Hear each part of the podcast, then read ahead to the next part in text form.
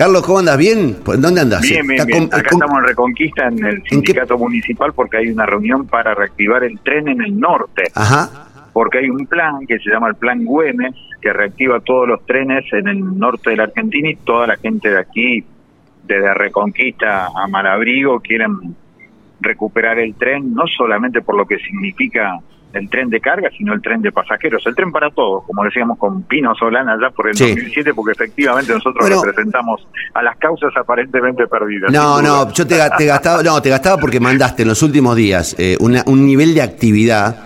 Digo, para repasar, ayer estabas con una organización ambientalista en la mesa de trabajo sobre agrotóxicos. Eh, ayer estabas con eh, los trabajadores, de Alvear. De la maderera. Sí. Después, antes de ayer, en, el, en un acto de los pueblos originarios en Rosario. Sí. Eh, es difícil seguirte el rastro. después había. ¿Por dónde anduviste? Pero te inundo de, te inundo de WhatsApp. Es divino, sí, eso sí. No, no, no, no. Pero está buena. Además, digamos, siempre está sobre temas sobre los que los demás no están y eso te, te diferencia.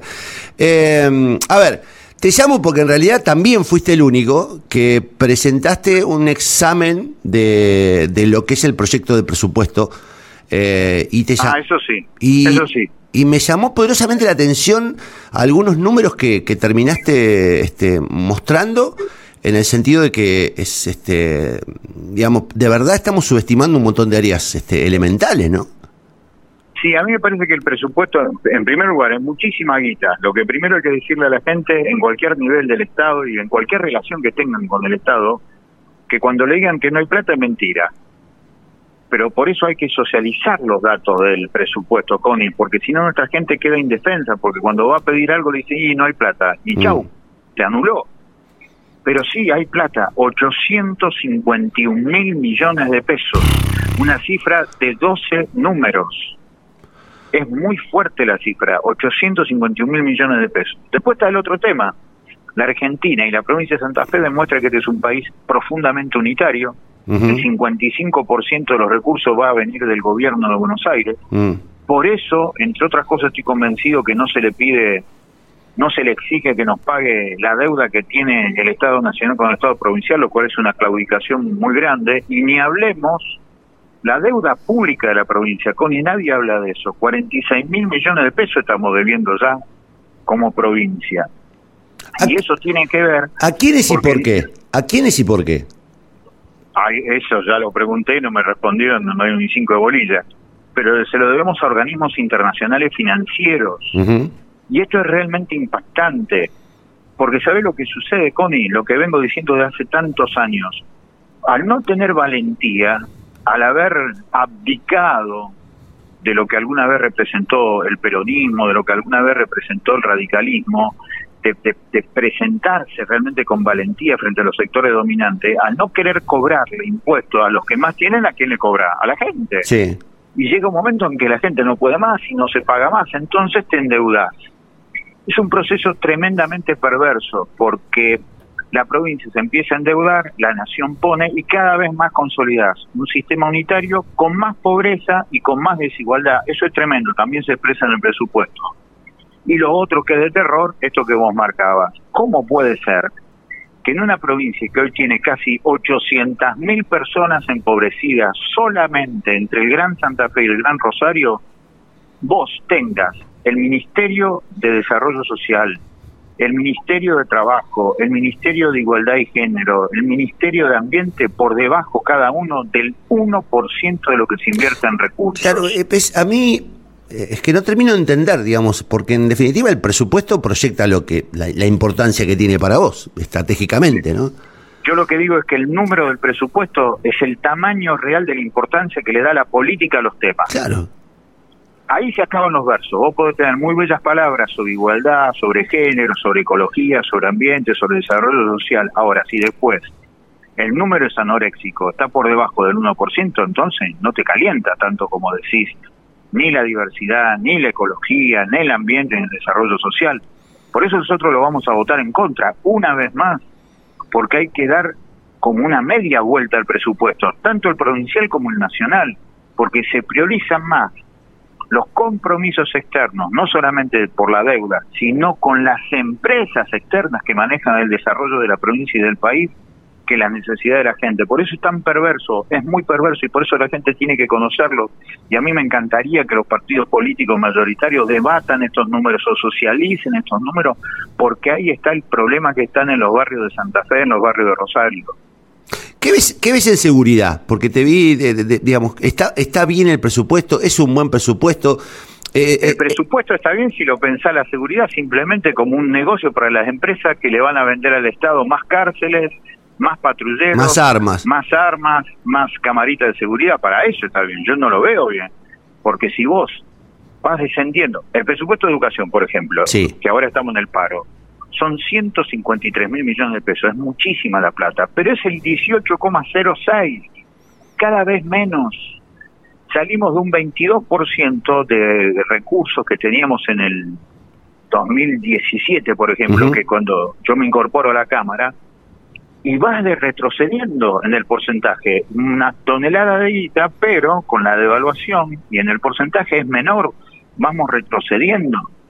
Entonces, si vos tenés menos educación, menos deporte, menos desarrollo social, menos cultura, menos alegría en los barrios, así pongas un millón de Robocop. La droga y las armas se le van a acercar a los pibes mucho más fácil, porque los pibes no tienen otra cosa para empatarle, para decir puedo elegir otra cosa. Por eso creo que hay mucha guita en seguridad, pero puesto en lo mismo de siempre. Y cuando vos pones lo mismo de siempre, fracasas de la misma manera. Sí, digo, para dar algunos números, hay 775 millones de pesos destinados a revisión técnica vehicular. Sí. Eh, después, después ahí tienes un problema, porque ahí te vas a encontrar con que en los últimos 10 años por lo menos tenés cinco causas abiertas de comisarios vinculados a hacer transición con ese presupuesto. Sí, Sí, sí. Y te encontrás también con un montón de autos que están abandonados y, desarmados y que nadie este, se hace cargo de esos autos, digamos, que podrían estar de nuevo en funcionamiento, están desguazados. Están eh, desguazados y además con esa cuestión de lo que significa eso que la gente tanto reclama en cualquier ciudad, que es la cuestión de los patrullajes, te va a encontrar con que los patrulleros generalmente están mal. Entonces están reventados, se tienen que comprar nuevos y es un gran negocio de quién? Para la General Motor, que te venden los patrulleros. Y otro dato que a mí me, me, generó escosor, de verdad, porque mm, no lo había percibido de esa manera, que es un tema que está muy presente, que es un tema que está permanentemente en boga, tiene que ver con los derechos de los niños, las niñas y los adolescentes. Ah, eh, el presupuesto es de 153 millones, pero cuando lo traducís en importancia es el 0,018%. Sí, sí, sí, sí. Este es un número que se repite, porque ellos lo que te dicen es, usted lo que dice el FRADE es lo específico, claro, porque es lo que nombra. Por eso yo digo, pueblo originario, ayer 12 de octubre, vos para los pueblos originarios ponés en el presupuesto comunidades originarias, la partida presupuestaria es de 27 millones de pesos, Connie. Claro, nada. 27 millones de pesos para 48 mil personas, que es lo que dice el censo 2010 que hay de pueblo originario. ¿Sabe lo que son eso? 571 pesos por año por cada persona de pueblo originario en la provincia, una vergüenza. No, Entonces, ¿por qué te dicen?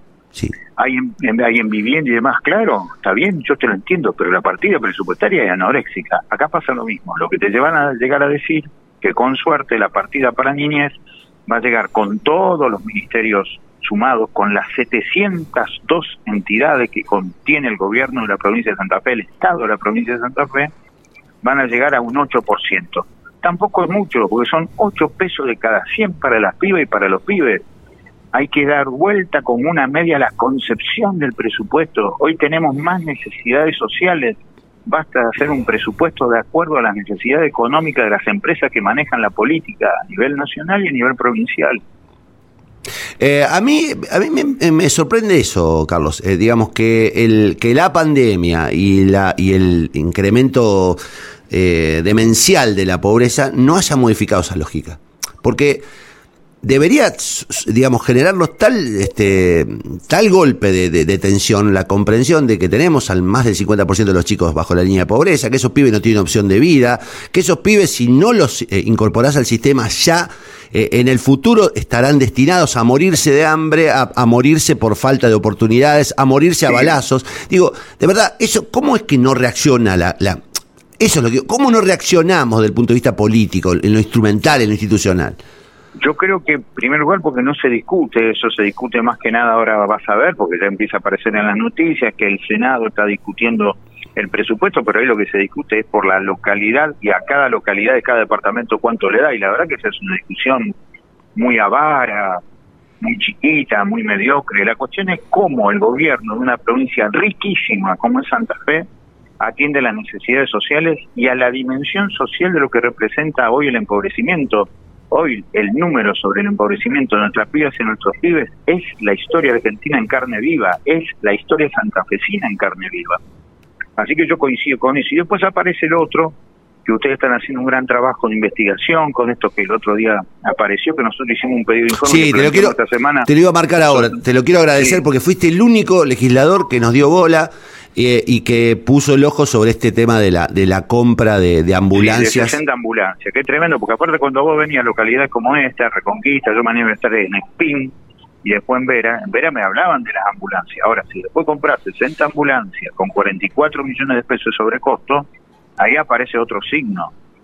Perotti viene de Rafaela y Rafaela es la cuna del negocio privado colonizando el Estado a su servicio, con los Parra, con los Tita, con los Casabela.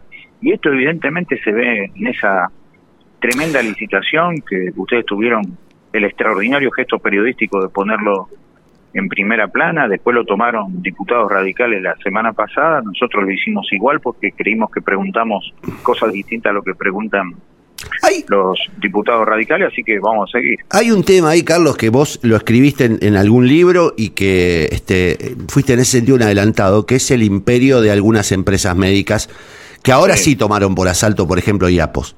Digo, hay una hay un abordaje desde un sector privado de Rafael, el grupo Tita, sobre IAPOS que es demencial, digamos. Eh, se han quedado con negocios, con bolsas de negocios. Y eso de la mano de Lorenzetti y de la mano del gobierno de Perotti se ha profundizado. Bien aparecía antes.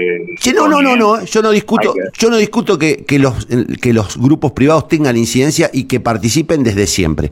Lo que pasa es que a mí nunca me había pasado de ver gente del grupo Tita trabajando adentro de IAPOS. O sea, hay gente que bueno, tiene... Eso es la colonización del Estado por la cuestión privada. Eso es tremendo porque realmente te convertís en un Estado bobo y cómplice que para lo único que estás es para hacer de peaje, para aprobarle negocios a los privados o directamente darle plata del Estado a los sectores privados. Eso es tremendo. Y hay mucho silencio, Carlos. Hay mucho silencio. Sí, por demás, por demás. Hay mucho silencio porque además se confunden las cosas. Las elecciones de noviembre no anticipan el almanaque. Hay en el almanaque dos años más para gobernar a nivel nacional, a nivel provincial, a nivel municipal me parece que la mejor lógica sería gobernar lo mejor que se pueda en estos dos años y no pensar que el fin del mundo es el 14 de noviembre, porque es mentira, el 15 de noviembre hay que seguir la pelea. Eh, mi última pregunta tiene que ver con una invitación. Me parece que ya merecemos a esta altura que vengas a conocer REC. Ya es la segunda casa. Ah, Te invitamos ahora para la campaña. Vení a hacer un poco de campaña y de paso nos contás tus giras. Eh, cuidate, loco. Vos tenés, este, cuidate. No puedes estar de Reconquista a Alvear, de Rosario. Pará un poco. O sea, encima no manejas. No, no, aparte en colectivo y el qué norte pesado sos, quiere. Qué pesado sos, loco, qué tipo pesado, porque además, eh, bueno, son largas historias, pero eh, no parás, no parás, no parás. Y es la única manera que conozco, porque igualmente he hecho desastre, así que voy a hacer más desastre. Sí, no, no, nos consta, nos consta y es, mejor. Ahí, los caballeros hacemos silencio. Eh, Carlito, te mando un abrazo, gracias por todo. Un abrazo. Chao. Carlos Delfrade, diputado provincial, bueno, en último término, haciéndose eco de lo que fue nuestra denuncia sobre la compra de de ambulancias. Esperemos que el Ministerio de Salud haga algún tipo de, dé algún tipo de respuesta. Y en primer término, una descripción del presupuesto. Eh, esta ley que es fundamental para que los gobiernos desarrollen políticas. Bueno, eh, lo que es asombroso es el nivel de desfinanciamiento que tienen los sectores más este, necesitados en el presupuesto. Eh, me sorprendió lo de la lo de minoridad, sobre todo, los menores y adolescentes. 0,018. O sea, menos de, menos de 0,50, 0,018. Nada.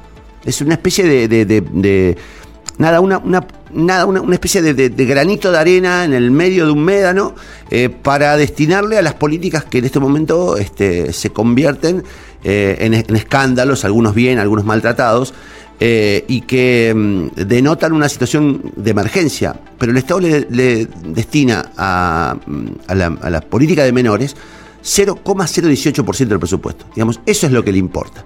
Y hay mucha guita en seguridad, y hay mucha guita en educación, pero ¿para qué la están usando? ¿Para qué la están usando? Es la pregunta que nos hacemos todos. Porque el gobernador dice, no, no dieron guita para seguridad. ¿Cómo no le dieron guita? Tienen un montón de guita para seguridad. Tienen la ley de emergencia, además tienen un montón de guita en el presupuesto. No, porque educación, educación tiene un montón de guita. ¿Cómo es que no, no dieron notebook y no aumentaron los salarios? ¿Y cómo es que los docentes no tienen un aumento salarial acorde al laburo y al compromiso que han tenido, sobre todo en la pandemia?